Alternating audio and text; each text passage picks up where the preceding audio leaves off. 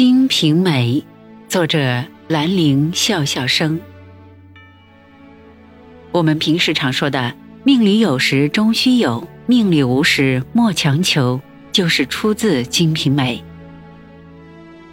入选理由：《金瓶梅》是中国文学史上第一部由文人独立创作的长篇世情小说。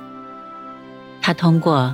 对几位主人公日常生活欲望的描述，深刻地表现了整个明代的真正历史。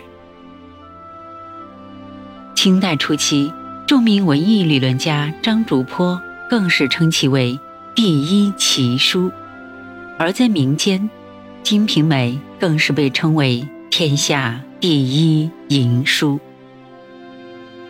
作者简介。兰陵笑笑生是一个笔名，明代人，具体生卒年不详。兰陵即今天的山东省苍山县兰陵镇，一说是江苏省武进县。中国第一位独立创作的长篇小说大家，但是兰陵笑笑生到底是谁？这成了《金瓶梅》研究中的哥德巴赫猜想。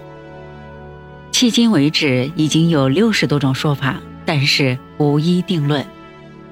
名著导读：简单来说，《金瓶梅》一书主要讲述了妻妾成群的西门庆从发家到破落的过程。小说从话说宋徽宗皇帝政和年间开篇，借用《水浒传》中武松杀嫂的故事作为引子，逐年展开。西门庆是个破落户的儿子，后来经营药店，结交了很多狐朋狗友，因巴结官府而当上了礼行千户，权势高涨。后来西门庆家道破落，他自己更是纵欲而亡。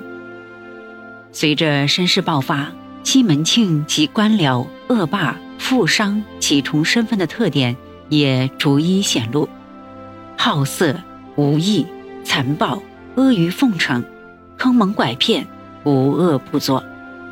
先是勾结潘金莲毒杀武大郎，勾结官府发配武松，继而骗取富商遗孀孟玉楼，又是勾引花子虚的老婆李瓶儿，活活气死花子虚。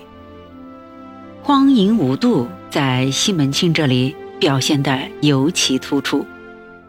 除此之外，与西门庆发生淫乱关系的还有李娇儿、卓丢儿、孙雪娥等诸多小妾，庞春梅等丫鬟，宋惠莲、王六儿等女仆，李桂姐等妓女，其中很多女性也和西门庆一样纵欲而死。在这样的人性扭曲和变态的生活中。走向堕落和毁灭。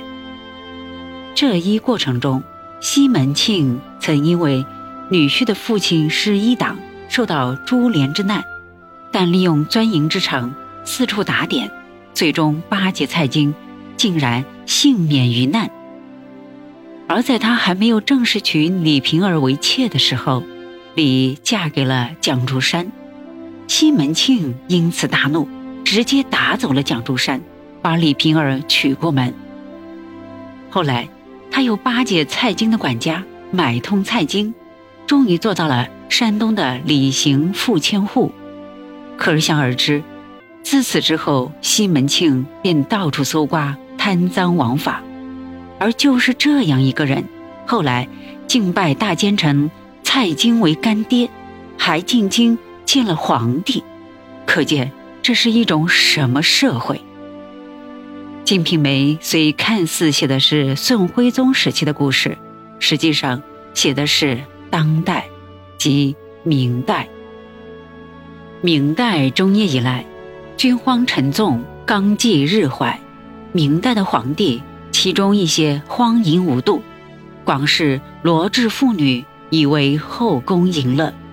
所以，从这样意义上讲，《金瓶梅》。是一部以描写家庭生活为题材的现实主义巨著，他假托宋朝旧事，狠狠鞭挞了明朝晚期政治和社会的方方面面。